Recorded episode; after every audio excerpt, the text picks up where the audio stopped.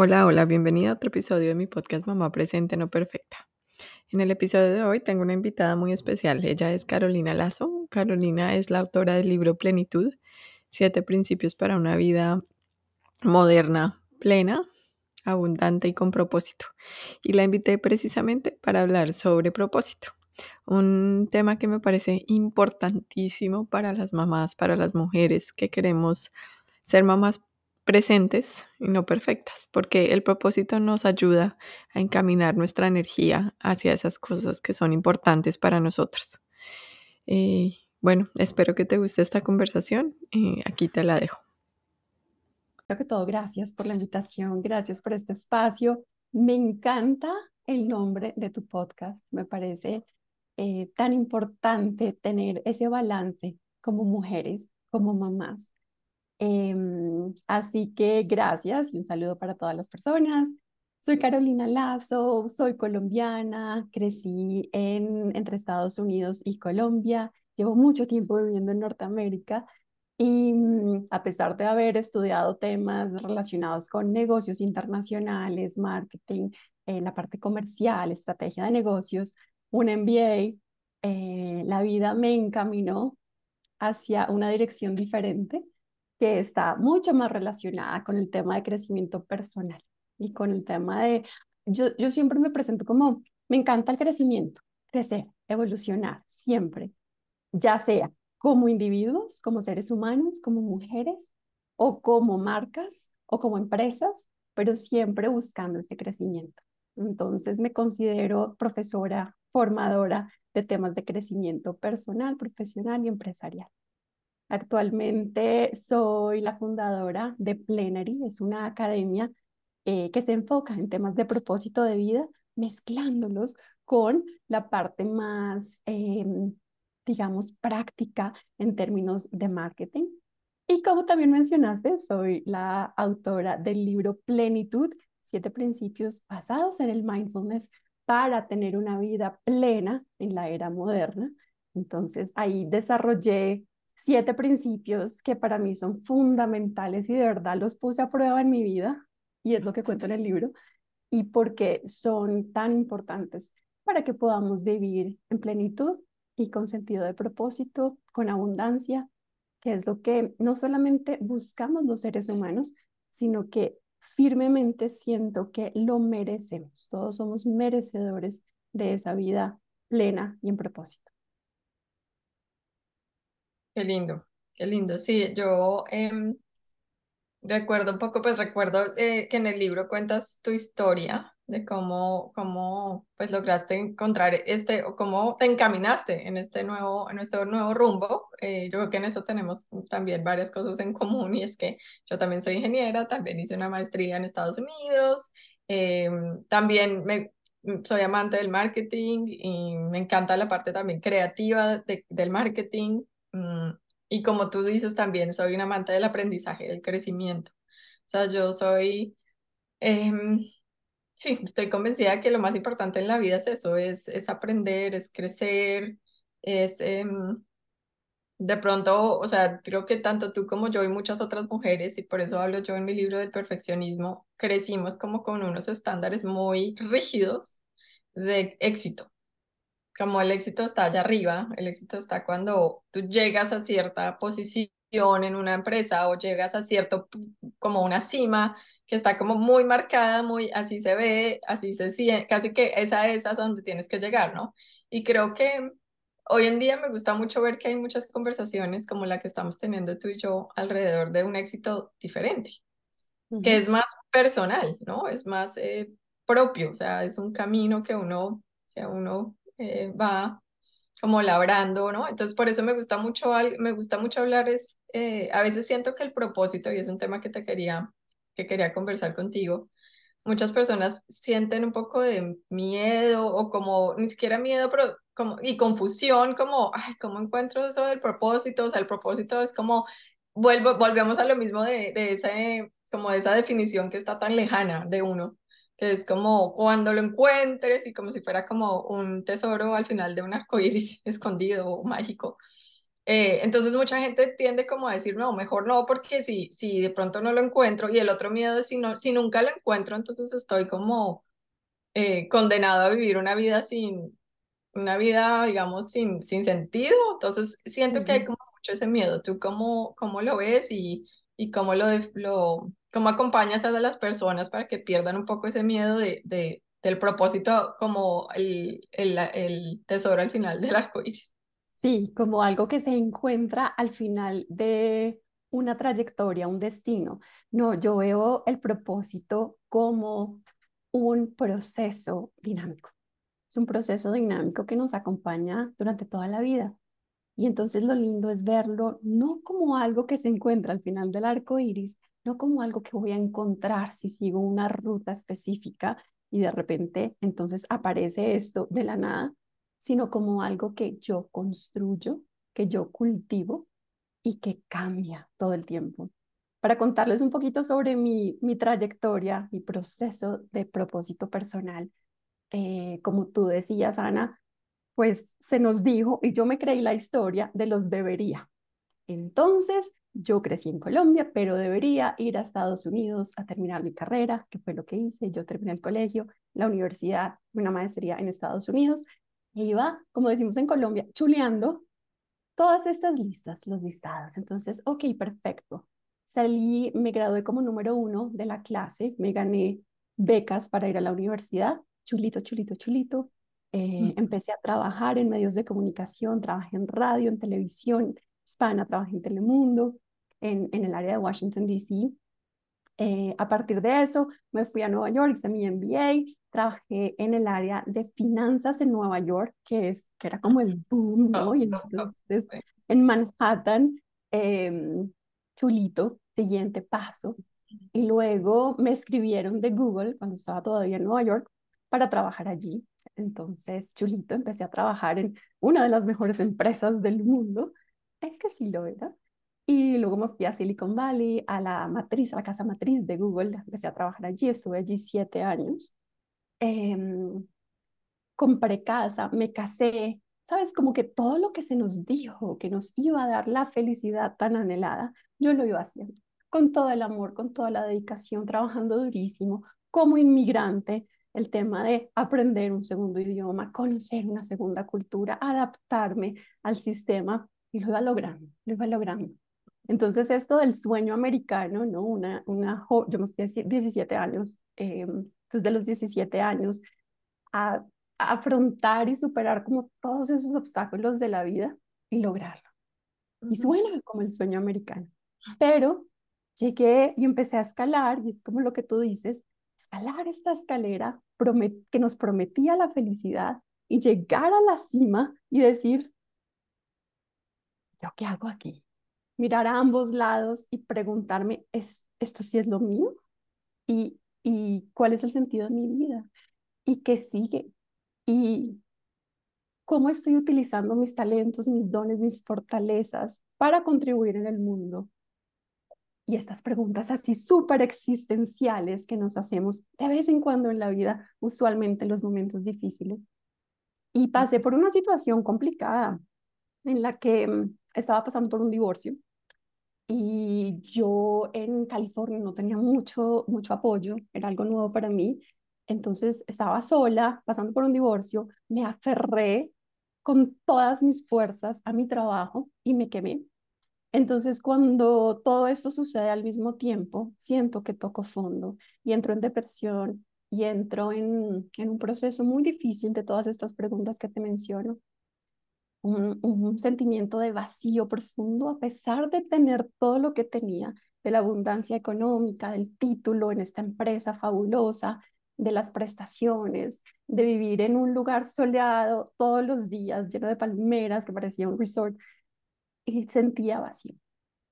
Y ahí fue cuando decidí, como muchas personas, y dentro del gran privilegio que tenía en ese momento, decidí irme a darle la vuelta al mundo a solas tomé una maleta, pedí una licencia en mi trabajo y me fui. Y eso es lo que relato en mi libro, los aprendizajes que obtuve en, en ese tiempo en el que estuve viviendo en un monasterio en India, en el que estuve en África, eh, profundizando en mi sentido de propósito, aprendiendo de conocimiento ancestral de diferentes culturas, en el que hice terapia de arte en Italia, en el que estuve en Colombia. En el libro también hablo sobre una visita muy linda que hice al Perú eh, con las comunidades indígenas peruanas con plantas medicinal.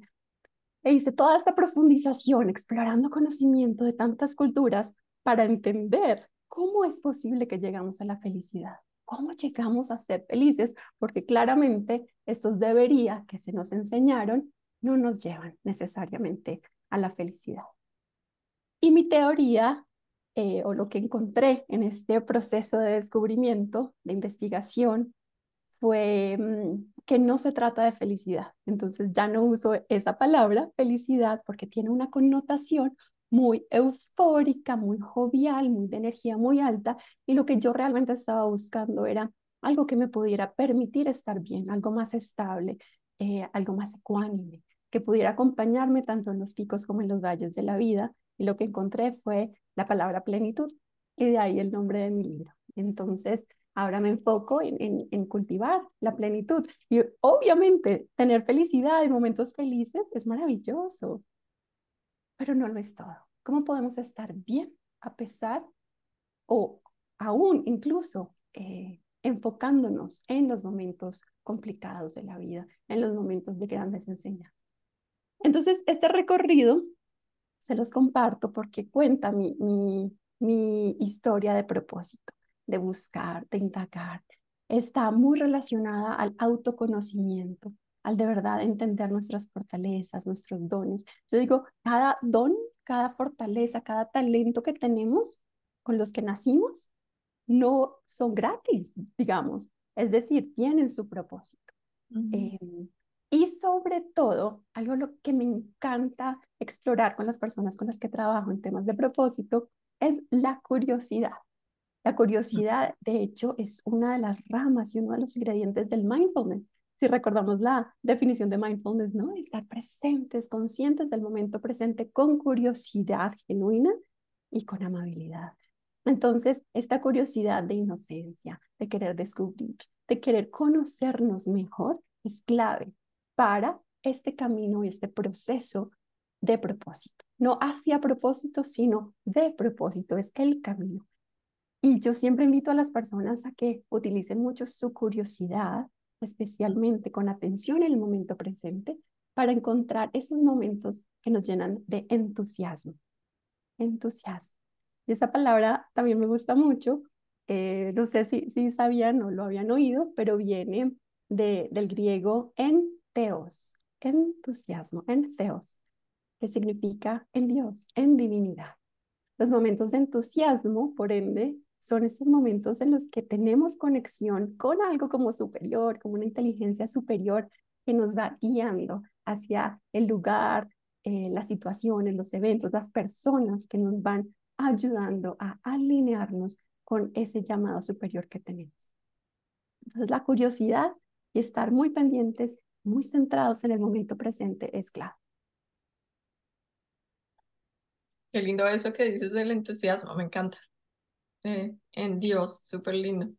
Sí, sí, total. Y cuando uno, y uno, em, y ese concepto que hablas de, de, curiosidad también, que, que, que, está muy, mm, digamos, eh, dentro de la misma, lo que es mindfulness, ¿no? Que es, eh, mm, también tiene que ver con eso que, que en mindfulness hablan la, la mente de principiante o beginner's mind. ¿No? Que es como siempre tener como, como esa mente de principiante, que quiere decir no que sea, no que nunca lo hayas hecho antes, pero que lo, pero que las cosas que haces o las cosas que intentas o cada día inclusive lo veas como una oportunidad de, como si nunca lo hubieras vivido antes.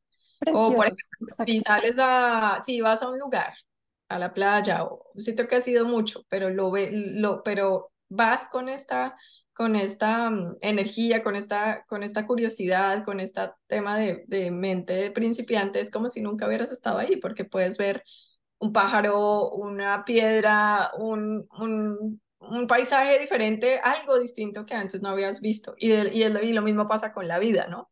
Entonces uno, creo que lo que pasa mucho también, dado que pues vivimos en un mundo muy acelerado, que todo es vamos, vamos, vamos corriendo para allá, a donde vamos a llegar, ¿no? Más enfocados como en las metas que en el camino. Perdemos esa, perdemos mucho, y yo lo digo desde mi propia experiencia y también lo hablo en mi libro, perdemos mucho esa capacidad de parar, de ir más despacio y de, de, tener esa, esa mentalidad de principiantes y ver nuestra vida de esa manera. Entonces, hoy me pasó tal cosa, ay, venga, me sentí así, o hoy hice esto, hoy me senté a pintar. Por ejemplo, una cosa que yo había perdido en el camino completamente era, es mi parte artística. Yo desde chiquitica pintaba, pintaba, pintaba, pero pues estudié ingeniería y como que eso lo, lo, lo mandé como a una esquina del olvido completamente, completamente. Y no fue sino hasta hace por ahí, no, ni siquiera, o sea, poco, hace en, durante la pandemia, creo, como parte también de un proceso como de sanación y de reencontrarme conmigo misma, que dije, voy a retomar esto. Y empecé a volver a dibujar, a hacer cosas, a proyectos de arte, y ahí sentía lo que tú dices de el entusiasmo, o sea, es como... Mm. Yo, yo, yo, yo decía, ¿cuánto tiempo pasó? O sea, dos horas y ni, ni me di cuenta porque estaba tan en, en como, como con Dios, como tan en el momento, tan eh, fluyendo de tal manera que, que ni me que fue, y es muy lindo, ¿no? Entonces es también, eh, es, es, es, es muy chévere utilizar la curiosidad, intentar cosas y darnos el permiso de, de ver cómo, y pues, y, y, estar muy atentos a cómo nos sentimos.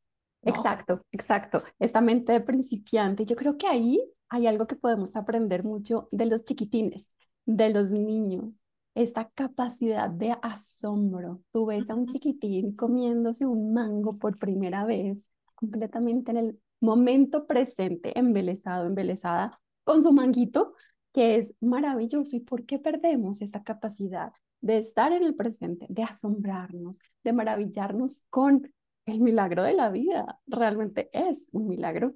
Y eh, con curiosidad y con este deseo de conectarnos con lo que estamos haciendo, que nos lleva entonces al estado de fluir, flow, que es lo que tú estás describiendo. Estás pintando y las características de flow es, te pierdes en el tiempo, pierdes la noción del tiempo cuando estás haciendo estas actividades, estás completamente enfocado o enfocada en la actividad, sin pensar en otras cosas, estás en completa presencia y sientes eh, como un nivel de energía muy alto, pero relajado al mismo tiempo. No es ansiedad, no es estrés, tampoco es depresión, tampoco es tristeza.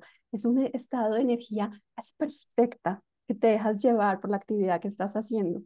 Lo importante es exactamente lo que estás diciendo. Intentar darnos el permiso de intentar más actividades para descubrir cuáles son aquellas que nos llevan a estado de flow, cuáles son aquellas que nos llenan de entusiasmo, cuáles son aquellas que tenemos como un imán por dentro, que nos llaman, nos invitan, nos, no, podemos parar de pensar en esas actividades, en esas causas, en, esas, en esos movimientos que a veces queremos unirnos o ser parte de ellos y descubrirlos y darnos el permiso también de descubrir aquello que no nos gusta, que no nos llena de entusiasmo, que no nos permite estar en entusiasmo, porque el recibir la información de lo que no está alineado es igual de valioso o hasta más valioso que encontrar aquello que sí nos llena de entusiasmo, porque entonces podemos empezar a hacer nuestra lista mental o explícitamente una lista sobre papel de las actividades que sí nos llenan y de las actividades que no.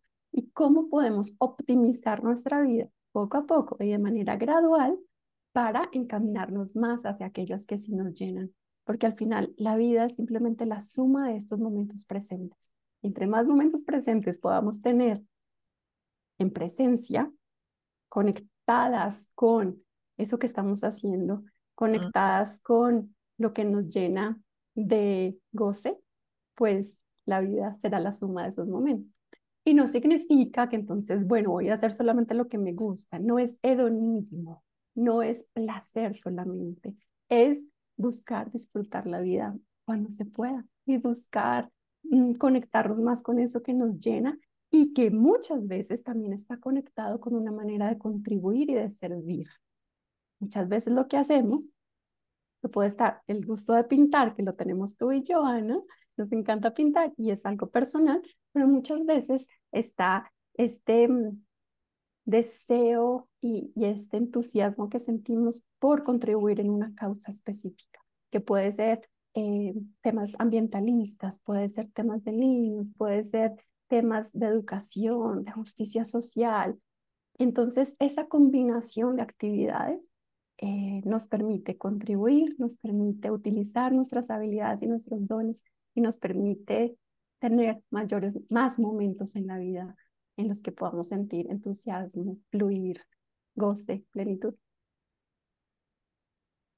Sí, yo precisamente yo te iba a preguntar una pregunta que está relacionada con eso que te que acabas de decir y es si hay alguien que nos está oyendo, por ejemplo, no sé, una mamá soltera o una mamá separada o que es la proveedora de su familia, por ejemplo, y tiene un trabajo del cual depende y tiene que hacerlo, tiene que, pues de eso depende la supervivencia de ella y de su familia y estar, y de pronto está pensando como, yo no tengo tiempo para, para esto, ¿sí? Yo tengo que trabajar.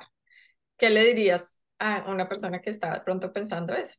Me encanta la pregunta, porque en muchas ocasiones cuando hablamos de propósito, puede que tenga un poquito o bastante de privilegio asociado con este. Es decir, yo tengo tanto privilegio, usualmente económico o socioeconómico, que puedo elegir renunciar a mi trabajo, en mi caso, irme de viaje por seis meses a conocerme, eh, tomarme tiempo libre para explorar, para el autoconocimiento y por supuesto que eso viene con ese privilegio y tenemos que reconocerlo cuando lo tenemos y luego, si no estamos en esa condición, ¿qué podemos hacer?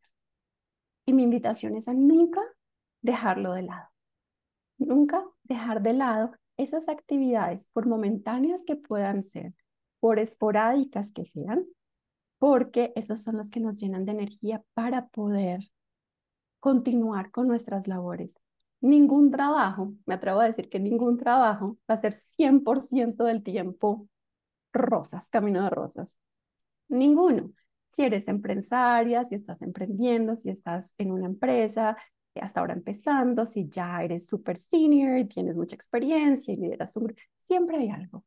Entonces la invitación es a explorar qué momentos puedes tener de esparcimiento, de goce, de mm, propósito, de servir, cualquier cosa que sea la que te llene tu corazón y asignarle un tiempito. Estamos hablando de dos horas el sábado, pues dos horas el sábado.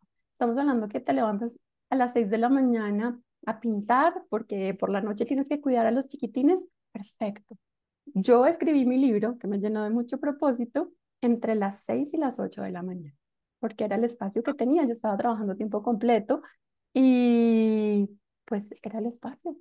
Y me llenaba y empezaba el día feliz porque ya había como pasado por ese momento que me llenaba como de tanta alegría y de conexión y recordando todas mis historias. Así que mm, es importante, es muy importante para sentir balance y para poder tener, en inglés se dice como fill your cup, ¿no? Como tener Está rebosante de energía para poder compartir esa energía con tus hijos, con tu familia, con las personas con las que trabajas. Llenar ese, esa tacita con aquello que te llena de entusiasmo, así sea momentáneo. Y seguir explorando, seguir explorando de qué manera puedes hacer más de eso. Em, siendo realistas, siendo realistas. Y yo creo que otro ingrediente importante en el tema de propósito es la autocompasión porque mm, podemos tener muchos sueños, muchos ideales, pero mm, no siempre las cosas salen como queremos. Y en el camino siempre habrá obstáculos y muchas preguntas, incertidumbre. La incertidumbre, yo creo que es el ingrediente que va muy de la mano con el propósito. ¿Cómo voy a lograr esto? ¿Cómo lo voy a hacer? Y queremos todas las respuestas ya, ya, ya, ya. Y, y yo creo que con la autocompasión nos podemos recordar que es un proceso, que no tenemos las respuestas a todo, que nos tenemos que ofrecer amor, cariño, entendimiento, paciencia mientras estamos en este camino de proceso y que de nuevo no es llegar a un sitio, es navegar, es el proceso de navegar y de caminar el camino, el trayecto, eh, con mucho, mucho amor propio. Sí, muy, muy cierto, sí, qué lindo. Sí, eso que dices del autoconocimiento creo que es, es importantísimo y mucha compasión. Yo lo que también em, invito mucho a las mamás que, pues a través de mi libro y de mi contenido es que em, cuando uno, pues, que traten de, de, de hacer esas cosas, de conocerse, eh, conocer o entender esas cosas que les dan entusiasmo, que las llevan a esa zona y que traten también de, desde ahí, eh, compartir momentos con sus hijos, porque para mí Mm, eso ha sido mágico. ¿Cómo ha sido para que- ti? ¿Cómo- ¿Cuál, has- cuál es un ejemplo en tu vida? un ejemplo es con el arte precisamente, como yo lo había dejado.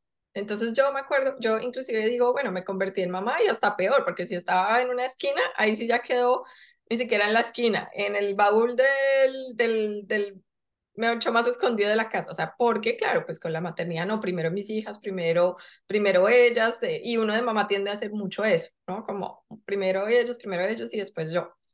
Y resulta que cuando empecé en este proceso de como de hacia adentro, bueno, porque también lo que tú dices, momentos difíciles que los llevan a uno como a, a, a, enfrentar, a, a, tener esas preguntas, yo qué estoy haciendo acá, como esta es la vida que quiero tener, en fin, todas esas preguntas filosóficas que generalmente llegan cuando hay momentos muy difíciles. Mm, pues ahí fue donde empecé con todo este proceso de autoconocimiento, de coaching, de mindfulness, ok, mi parte artística, mi parte creativa es importante, es una cosa, es una cosa grande en mí.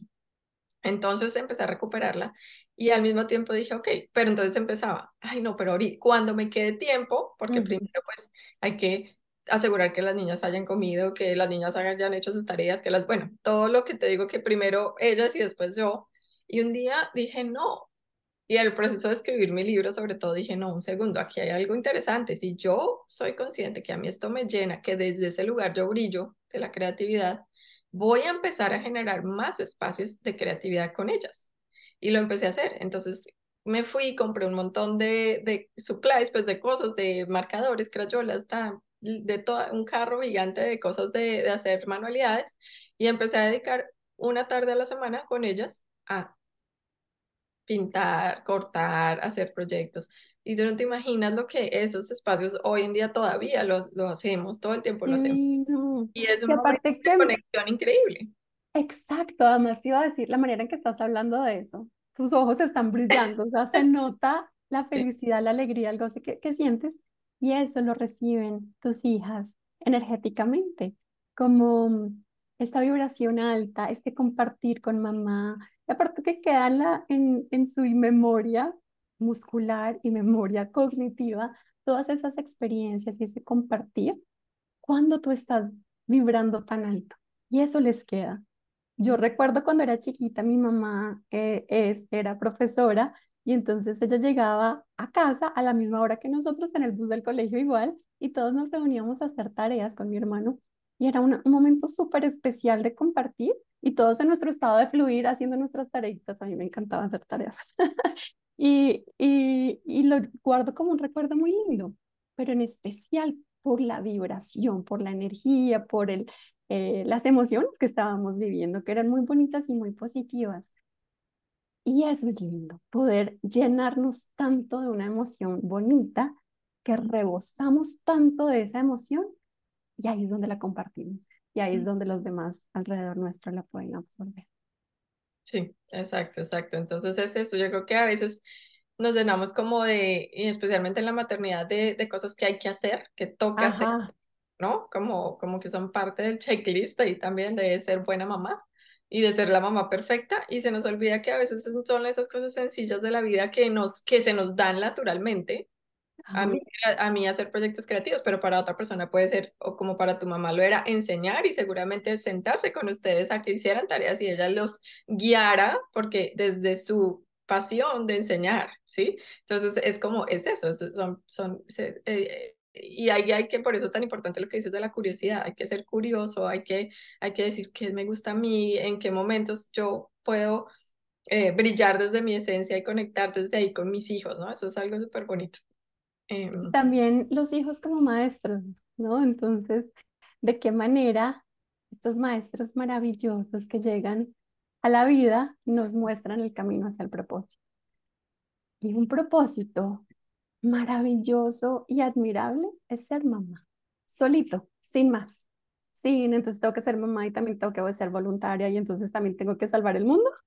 No, que es necesario para la humanidad que existan personas dedicadas a educar, formar, acompañar a nuevos seres humanos a lograr también sus propósitos, a crecer, a ser buenas personas, a ser seres humanos íntegros. Entonces, como también es recordar que en sí ser mamá ya es un propósito, es un propósito eh, increíblemente importante. Sí, gracias por, por decir eso, porque eso yo creo que es algo que, que el mundo necesita recordar.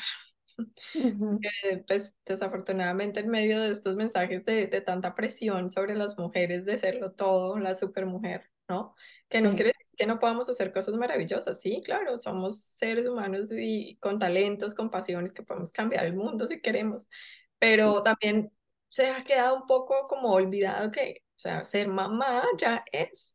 Ya es, exacto es, es, una labor increíble, es un propósito de vida espectacular, ¿no? O sea, entonces no, no, que no le quitemos ese, esa importancia que tiene, ese valor que tiene, porque que sí ha pasado mucho que ha quedado ahí como en la sombrita y no, hay que hablarlo. Hay que realzarlo, sí. Hay que... y, también, y también conozco muchos casos de personas cuyos hijos han sido sus, sus guías hacia el propósito. Hace poco conocí a una mujer eh, venezolana em, cuyo hijo más joven, como el último hijo, nació con autismo, nació en el espectro. Y ella volcó su vida y ahora se dedica a ser coach para mamás con hijos autistas. Em, y, se siente plena, realizada, y esa es su labor. Entonces, ¿de qué manera cada uno de nuestros chiquitines, cada ser humano que se acerca a nuestra vida como maestro, nos va encaminando también y no tenemos ni idea y en 10 años va a aparecer alguien que nos va a completamente cambiar el rumbo hacia exactamente lo que tenemos que cumplir. Yo tengo un angelito en el cielo.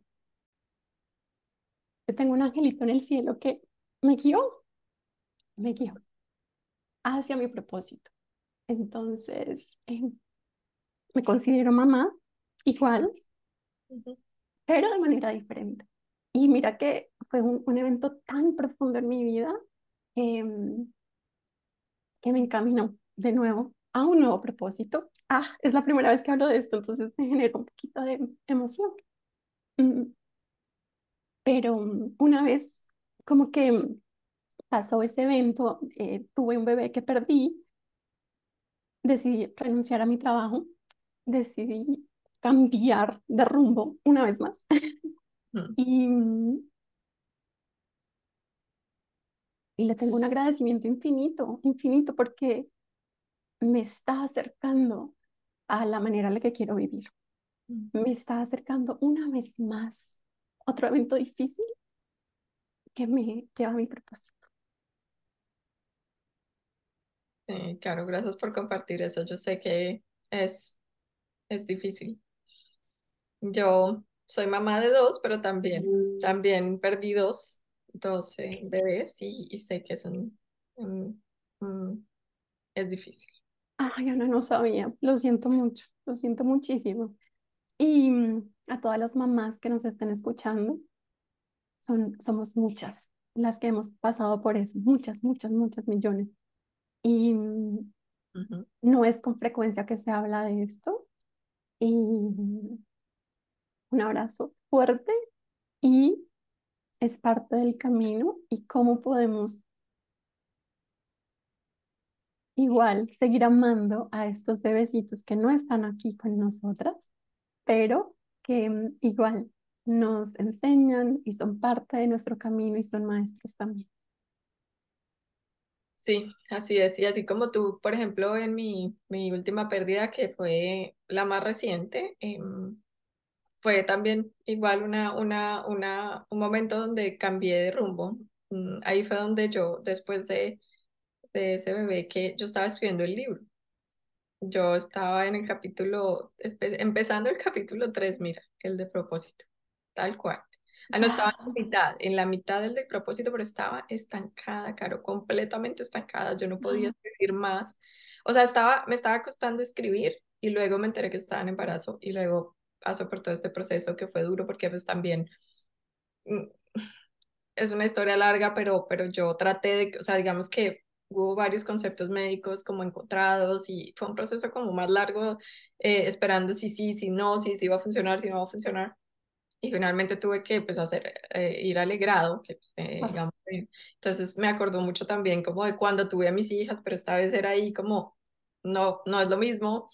Eh, y, y me acuerdo que Juanita eh, pues, Escayón, que es la editora de nuestros libros, em, que casualmente, que en estos días ha hablado mucho del tema, porque ella acaba de pasar por esa experiencia también, acaba de tener una pérdida, y, em, en, y, y yo he hablado mucho con ella en, en estos días, porque le he dicho, ella en ese momento fue tan compasiva conmigo, tan empática, o sea, ella ni sabía lo que era estar en embarazo en ese momento, ni nada, ya era es, pues, casada, pero sin hijos, digamos, en ese momento no había pasado por esta experiencia que acaba de pasar.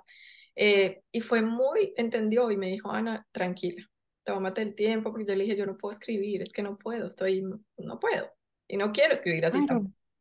Entonces ella fue muy linda conmigo y me dijo, tómate el tiempo y hablamos cuando tú te sientas lista.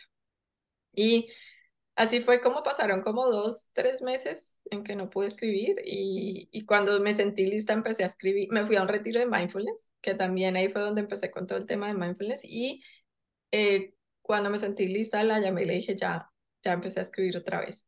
Y el capítulo uno lo volví a escribir completamente Ah, wow. porque sentí que tenía que ser diferente. Y, y en ese momento me acuerdo que Juanita me dijo como, tu, tu escritura ahora es diferente, es mucho más auténtica. Se ve que estás haciendo, Mm, estás escribiendo más desde el corazón, no tanto desde lo que los demás quieren oír, sino desde lo que tú quieres que esté ahí. Y yo como, fue muy lindo el proceso realmente, entonces me, me, me llega mucho lo que dices porque es exactamente como ese momento donde ese tipo de, de situaciones te llevan a repensar otra vez cosas, a reconectarte otra vez qué es lo importante para ti, ¿no? A veces sí, tendemos, es que la vida es compleja, entonces, y el ser humano, la mente del ser humano es compleja, entonces uno tiende como a ir a, a volver al automático muy fácil. Y sí, cuando pasan estas cosas que te sacuden, es como cuando tú dices, empiezan las preguntas otra vez, como, y te, y te hacen ver que te estás perdiendo un poco, que te estás yendo por lo que, ¿no? Entonces, por ejemplo, mi libro, entonces sí, estaba bien, o por lo menos ¿sabes? estaba haciendo el proyecto que yo quería y que me daba pánico, que era escribir un libro, pero lo estaba haciendo, pero en el fondo no lo estaba haciendo 100% desde la autenticidad, estaba escribiendo muchas veces pensando qué es lo que quiere oír mi público y no qué es lo que yo quiero contar, qué es lo que yo quiero claro. decir. Y Y es que este evento me llevó a eso. Estos eventos así profundos, profundos, profundos, nos ayudan, yo siempre digo como nos acercan más a nuestra casa, casa en mayúscula. Es decir, al amor, a la esencia, a lo que de verdad somos. Y nos van, yo, yo la, la imagen que tengo es como un corazoncito que se va abriendo y, y se te rompe. O sea, esto realmente es, me rompió el corazón en cuanto al dolor y la tristeza, pero a través de esa ruptura sale más amor, sale más luz. El nivel de empatía que yo le tengo a una mamá en este momento, a alguien que ha pasado por una pérdida, se triplicó, bueno, no, espera, se multiplicó por un millón por haber pasado por esto. Entonces, em, ¿de qué manera nos está acercando más a la esencia, al amor, a lo que realmente importa en la vida y nos hace detener de este frenesí, de este sin parar en el que constantemente estamos? Yo tuve a mi bebé en brazos 10 minutos y eso es suficiente para tener el nivel de empatía para con todas las mamás y con todos los niños del mundo. Y eso lo agradeceré siempre.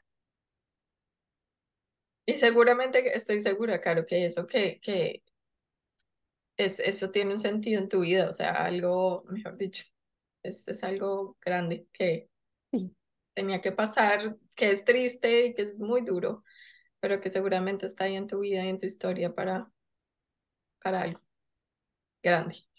total, sí, sí, sí. Ay, bueno, Caro, y pues última, una pregunta última que te quería hacer es, yo sé que tú pues eres em, practicante de mindfulness, mm, que te entrenaste en Search Inside Yourself, que es la eh, academia de mindfulness que se creó en Google, precisamente. Eh, y, mm, y sé que el mindfulness te ayuda mucho, así como me ha ayudado a mí, porque el mindfulness te lleva a sentarte contigo misma en silencio, a hacer pausas, a entender, a conocerte mejor, como a mucho de, sí, autoconocimiento.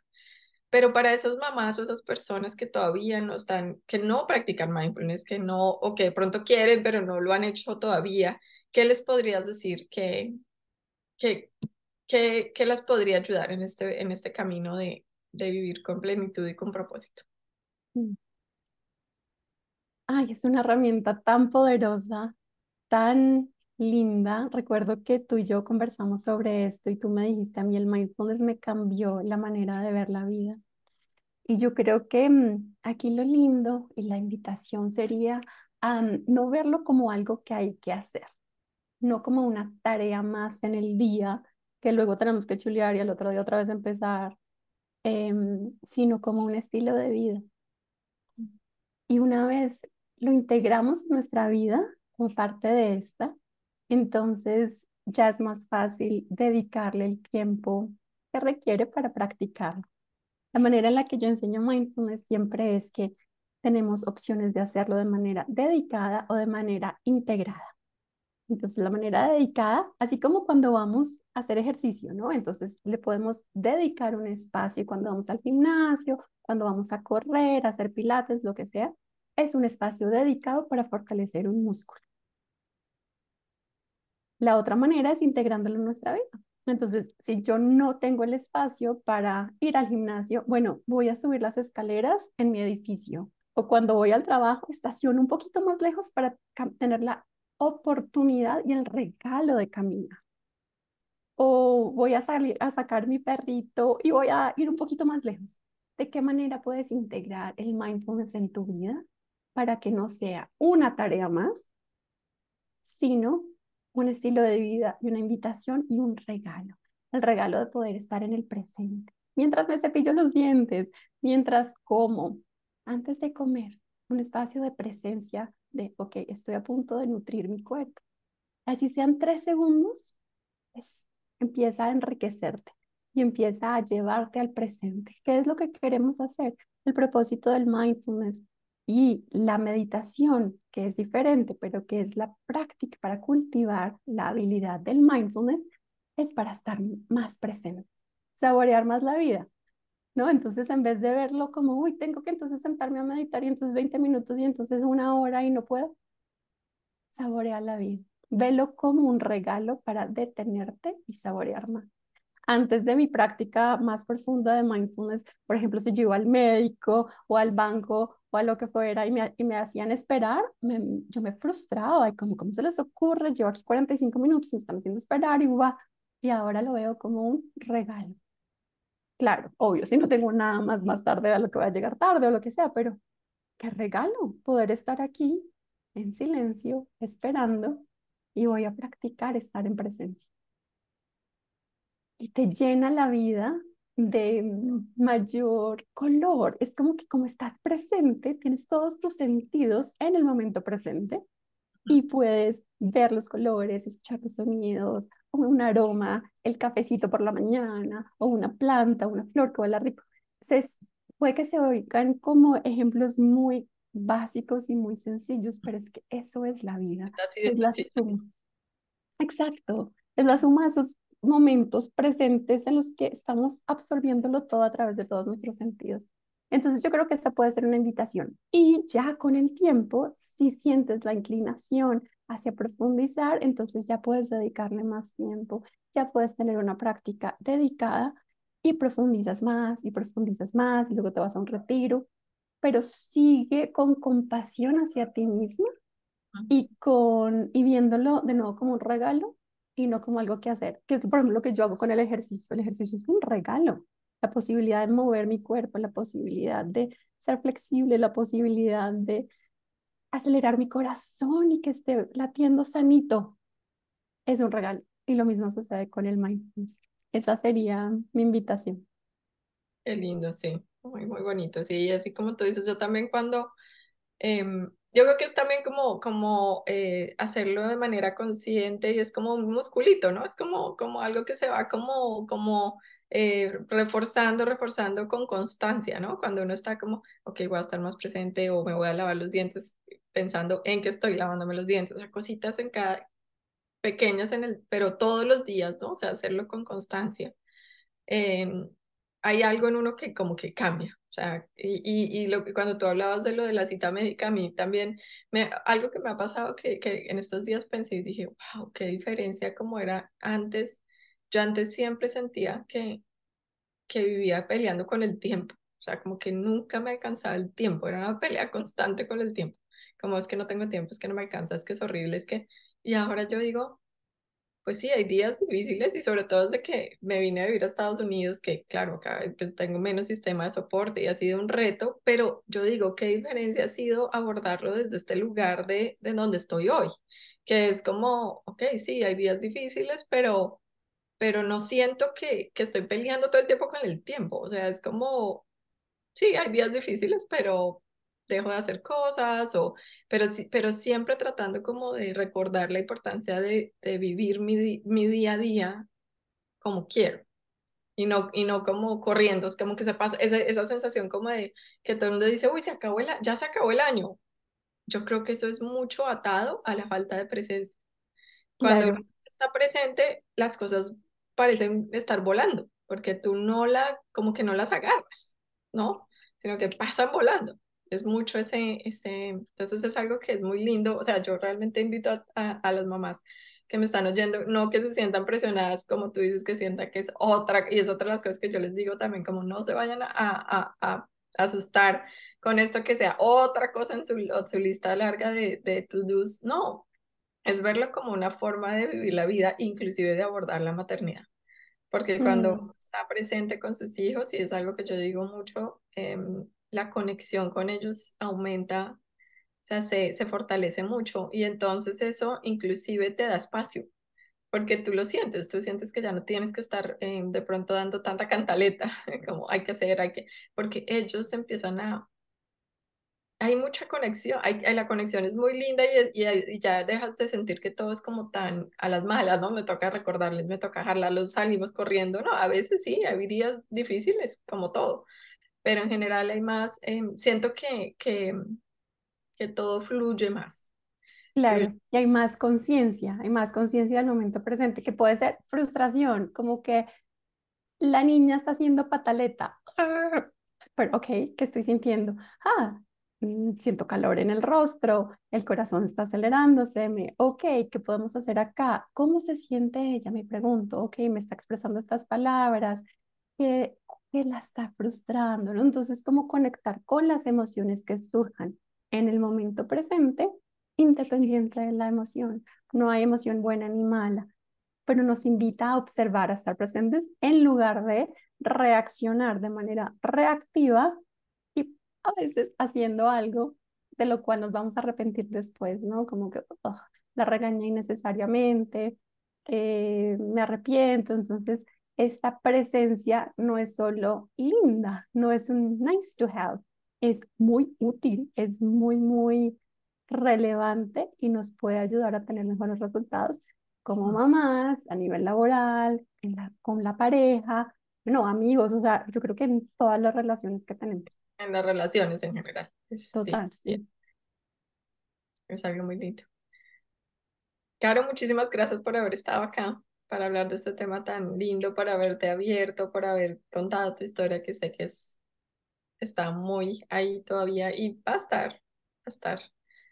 Gracias por haberte abierto y haber compartido. Yo sé que es la primera vez que lo, que lo hacías como tú decías, que hablabas de eso de esa manera y, y, y bueno, te agradezco por tu sinceridad, por tu tiempo, por tu linda energía.